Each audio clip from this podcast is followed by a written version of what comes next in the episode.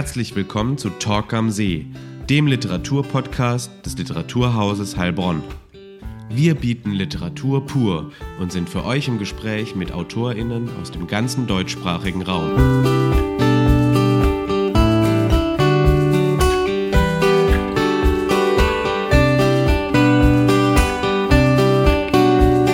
Viel Spaß bei Talk am See. Heute mit Kai Wieland. Kai Wieland wurde 1989 in Backnang geboren. Nach dem Abitur absolvierte er eine Ausbildung zum Medienkaufmann, studierte anschließend Buchwissenschaft an der LMU in München und arbeitet seit 2016 für ein Verlagsbüro in Stuttgart. Mit seinem Debüt Amerika wurde er unter anderem mit dem Thaddäus-Troll-Preis ausgezeichnet.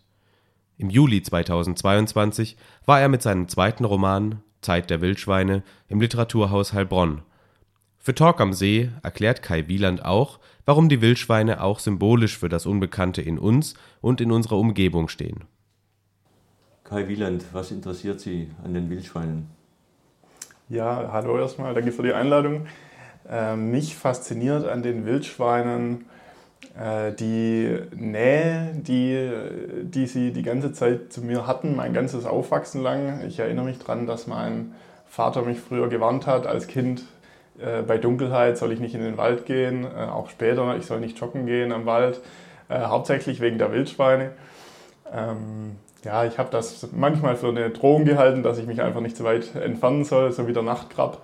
Mhm. Aber ich glaube, es ist auch ein bisschen was dran. Wildschweine sind mit Vorsicht zu genießen. Äh, man muss ein bisschen aufpassen, wenn man ihnen begegnet, gerade nachts. Und das war was, was mich fasziniert hat, weil ich ihnen nie selber begegnet bin. Ich habe nie ein Wildschwein in freier Wildbahn gesehen. Und ähm, ja, das hat auf mich einfach eine Faszination ausgeübt und steht so ein bisschen dafür, wie man eben viel Zeit in einer bestimmten Gegend oder in einer Landschaft verbringen kann, ohne sie wirklich zu verstehen oder zu durchdringen. Mhm. Und die Wildschweine sind ja auch äh, eine Metapher, ein Symbol für das Näherrücken und die Veränderung auch in der Natur letztendlich. Äh, spielt das für den Roman auch eine Rolle? Ähm, ja, mit Sicherheit. Ähm, also in dem Roman gibt es ja auch immer wieder Einschübe, ähm, die so ein bisschen auf die Veränderung auch der landschaftlichen Gegebenheiten äh, verweisen. Also der Maisanbau, der immer mehr zunimmt.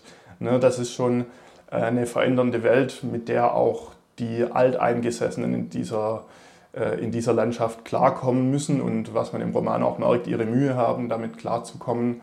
Und das ist was, ähm, was zusätzlich die Sicherheit zum Bröckeln bringen kann. Und äh, kommen wir vielleicht gleich zum Roman. Es ist wirklich ein sehr vielschichtiger Roman. Es ist ein Roman über das Weggehen und Ankommen, über das Reisen und Verharren, ein Roman über Familien- und Generationenkonflikte, Roman über Exzentriker, Exzentriker und Normalos, ein Roman über Vergangenheit, Gegenwart, über das Erinnern natürlich, über Einsamkeit. Es geht auch um Spiegelungen, um Vorbilder, Idole letztendlich auch um Kommunikation. Äh, wie sind Sie bei diesem sehr vielschichtigen Gewebe, äh, dann auch noch das Thema Wildschweine, wie sind Sie da vorgegangen, äh, einen solchen Roman zu konzipieren? Ja, ich bin tatsächlich jemand, und das merkt man im Roman vielleicht auch hier und da an, der gar nicht so viel konzipiert im Vorfeld, sondern ich habe meistens eine ähm, Ausgangsidee, meistens sogar nur eine Ausgangsthematik. Oft ist es gar nicht so sehr was handlungsbezogenes, sondern eher etwas atmosphärisches. Und ähm, davon ausgehend fange ich mal einfach an mit einer Beobachtung, mit einer Szene, mit einer Figur, die ich interessant finde. Und ab da wächst der Roman eigentlich. Und gerade bei den Wildschweinen, mehr noch als bei meinem ersten Roman, äh, wuchert er manchmal tatsächlich auch mhm. und verlässt dann auch so die Bahnen dessen, was, was äh, ich noch zurechtstutzen kann. Ähm, da kommt dann wieder die Lektorin natürlich ins Spiel. Äh, und deshalb, ja, der Roman, er ist ähm, viel, vielschichtig, viel thematisch auch. Ähm, es ähm, gibt aber, denke ich, äh, immer, immer den roten Faden ähm, von äh, ja, zwei, drei zentralen Motiven, die, die den Protagonisten Leon letztlich umtreiben und äh, seine Richtung lenken. Mhm. Und ähm, die vielen Themen, durch die steuert er hindurch, aber es gibt so zwei, drei Hauptpunkte, würde ich sagen, um die sich der Roman dann im engeren eigentlich kreist. Ein ganz wichtiges Moment ist auch äh, das Thema Film und Cineastik. Ähm, wie sind Sie da vorgegangen? Sind Sie selber großer Cineast? Ja, absolut. Also das ist sowieso hat Leon, was seine, ähm, was seine Interessen betrifft, mhm. sehr viel von, von mir bekommen. Für mich ist der Film wahnsinnig faszinierend, also mindestens genauso faszinierend wie der Literatur. Und ich bin jemand, der Filme auch sehr genau daraufhin beobachtet, wie bestimmte Mittel eingesetzt werden, um beim Zuschauer bestimmte Gefühle auszulösen, ihn ein bisschen hinters Licht zu führen und ähm, sozusagen äh, mit doppeltem Boden habe ich eben Leon diese, diese Faszination auch mitgegeben, damit er sie ein Stück weit in seiner Erzählweise auch anwenden kann. Es geht, äh, ja, und trotzdem gibt es im Roman, also die eine Figur, äh, Janko und auch äh, Leon reflektieren auch über die, die Möglichkeit der Bilder und die Unmöglichkeit der Bilder. Äh, es wird so ein bisschen, so habe ich es zumindest äh, gelesen, bis kurz vor dem Ende auch das Thema Film sehr stark gegenüber dem Text in den Mittelpunkt äh, gestellt und trotzdem gibt es dann auch die ähm, Passage, wenn dann wiederum die, die Schrift und der Text sehr stark gemacht wird. Wenn es darum geht, zum Beispiel, wenn wir Camus lesen, der Fremde, was passiert in unseren Köpfen, während wir die, die Wellen hören und die Sonne uns sticht. Wir sehen keinen Fremden, wir sind der Fremde. Das ist dann doch wiederum eine deutliche Aufwertung gegenüber dem Film, finde ich, oder? Ähm, kann man auf jeden Fall so sagen. Ich meine, dass der ganze Roman ist ein Stück weit auch letztlich ein Prozess von Leon, der eigentlich ein Stück weit das, was er beherrscht, nämlich das Wort als unzulänglich empfindet und dann äh, im Laufe des Romans, vielleicht nicht immer mit ganz lauteren Mitteln, aber letztlich doch so ein Stück weit die Stärken seines, seiner Technik zu, zu schätzen lernt und äh, sie dann eben auch rigoros anwendet. Und es ist genau so, also der Text und das Identifikationspotenzial, das so ein Text manchmal bieten kann, das ist ähm, sicher was, was man nicht unterschätzen darf. Mhm. Und äh, was auch sehr stark zum, zum Tragen kommt im Text, ist äh, das Thema Körperlichkeit. Bei Janko sind Filmzitate auf den Körper eingeschrieben. Umgekehrt äh, die Hauptfigur Leon der Protagonist äh, hat Angst vor Körperlichkeit, er lässt sich nicht umarmen oder un ganz ungern, nur zum Geburtstag allenfalls. Und gleichzeitig seine Schwester auch eine negative Spiegelung, trägt immer ihr Kind vor dem Bauch, äh, denn das Zweitgeborene vor dem Bauch her. Da gibt es noch sehr viele Spiegelungen und Antagonismen in diesem Text.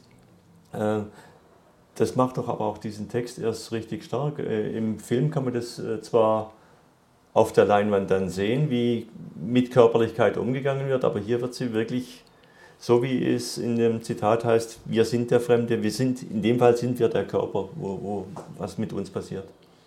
Ja, das, das, ist, das ist eine sehr gute Beobachtung, das, das äh, empfinde ich auch so. Und ähm, ja, es ist auch genau richtig, dass Leon äh, eben letztlich ein Kopfmensch oder ein Gedankenmensch ist, der ähm, sein ganzes Leben und seine Ziele auch nach Ideen ausrichtet, viel mehr als danach, dass er fühlen würde, was jetzt wirklich für ihn das Richtige ist. Ähm, aber auch das ist ja was, wo er im Zuge des Romans versucht, seinen Weg mhm. zu finden oder wo er merkt, dass ihn dieser Weg auch nicht immer bis ans, bis ans Ziel führt. Mhm. Blicken wir vielleicht noch zurück äh, jetzt zum Autor Kai Wieland. Äh, Zeit der Wildschweine ist der zweite Roman. Der erste Roman ist äh, mit dem Thaddeus-Troll-Preis ausgezeichnet. War das Last und Bürde für, das, für den Schreibprozess des zweiten Romans oder? Ich habe es eigentlich nicht als äh, Bürde oder Last empfunden, zumal das auch, es ist immer schön, wenn man so einen Preis bekommt, aber letztlich hat sich das dann doch alles auf einem Niveau abgespielt, dass man jetzt nicht auf der Straße erkannt wird oder so. Also ich habe das, äh, habe das mit großer Freude alles erlebt, aber ähm, überhaupt nicht als Gradmesser, den ich jetzt, äh, den ich jetzt wieder erreichen muss. Und letztlich ist dann, sind die Wildschweine, auch wenn es viele, viele Berührungspunkte gibt, einfach auch ein anderes Buch, mhm. wo mir auch klar war, dass es wahrscheinlich auch ein Stück weit vielleicht eine andere Gruppe anspricht, ähm, sicherlich auch da mit Schnittmengen.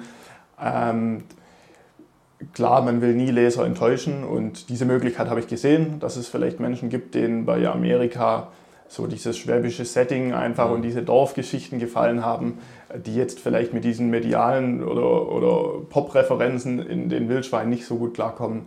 Aber ähm, ja, das ist, das ist was, ähm, damit muss man einfach leben, wenn man, wenn man was schreiben möchte, das einem selber zusagt. Ja. Und jetzt ist natürlich der Film bei Ihnen äh, in diesem zweiten Buch äh, doch ein sehr starkes äh, Moment. Könnten Sie sich selber vorstellen, äh, Filmdrehbücher zu schreiben und Film, Filmskripte abzuliefern? Ja, sofort. Also das würde mich, das würde mich natürlich auch wahnsinnig interessieren. Ähm, allerdings auch wirklich ohne irgendeine praktische Vorkenntnis. Mhm. Also vielleicht ähm, habe ich auch eine romantisierte Vorstellung davon, mhm. aber eigentlich einfach mal diesen Prozess mitzuerleben, wie aus einer Idee ein Film wird und welche, was da alles abläuft, mhm. ähm, welche Abwägungen es da gibt, äh, auch die technische Seite. Das würde ich schon sehr gerne einfach mal miterleben. Und wenn das natürlich äh, mit einem eigenen Stoff passiert, ist das nochmal umso schöner. Und wie sind Sie zum Schreiben gekommen? Ich denke gerade darüber nach, es sind viele, so ist zumindest meine Beobachtung, viele junge AutorInnen äh, auch, die über Schreibschulen gekommen sind oder über äh, Literaturinstitute, wo ich das Gefühl habe, da ist das Thema filmische Schreiben schon mit ein Teil des, äh, mhm. des Settings äh, im Roman. Ähm, wie ist es bei Ihnen gelaufen? Äh, also bei mir gab es keinen Ausbildungsweg irgendeiner Art zum Schreiben. Also bei mir kam das einfach aus der persönlichen Leidenschaft heraus. Ähm, ich war ja, seit ich denken kann, ähm, habe ich Filme geliebt. Ähm, die Literatur kam dann eigentlich eher sogar ein bisschen später dazu. Mhm. Aber die Literatur war halt auch das, was die niedrigere Einstiegshürde hat, in Anführungszeichen. Man braucht halt nicht viel, mhm. um mal grundsätzlich zu schreiben. Und ähm, ja, meine Begeisterung dafür hat sich an dem entfacht, was ich gelesen habe. Und ähm, so ist das dann im Grunde gewachsen. Also ich habe ja ähm, Buchwissenschaft zwar studiert in München, aber das ist eher die Verlagsseite, die, die man da lernt, nicht so sehr das inhaltliche Schreiben. Ähm, also insofern ja, war das bei mir Learning by Doing, wenn man so will. Und sehr erfolgreiches Learning by Doing. Äh, vielleicht noch eine bei AutorInnen beliebte Frage. Ich stelle sie trotzdem ähm, nach dem zweiten Buch. Kommt ja irgendwann vielleicht auch das dritte Buch? Gibt es da schon Ideen? Also ich habe meine, meine Ideen, ähm, ich habe ein konkretes Thema, das mich interessiert. Ich ähm, mache mir immer wieder Notizen, habe Gedanken, habe Beobachtungen, ähm, auch so ein bisschen eine Struktur im Kopf. Aber äh, ich bin jetzt noch nicht so tief in den Schreibprozess eingestiegen. Aber klar ist, es soll auf jeden Fall weitergehen. Aber der, der Zeitpunkt ist noch ein bisschen offen. Gut, wunderbar. Vielen Dank, Kai Wieland, für Danke dieses auch. Gespräch. Alles Gute. Vielen Dank. Das war Talk am See, der Literaturpodcast des Literaturhauses Heilbronn. Wenn euch die Folge gefallen hat, dann abonniert den Podcast ganz einfach auf Spotify oder überall, wo es Podcasts gibt. Mehr Informationen findet ihr auf unserer Homepage unter www.literaturhaus-heilbronn.de slash podcast.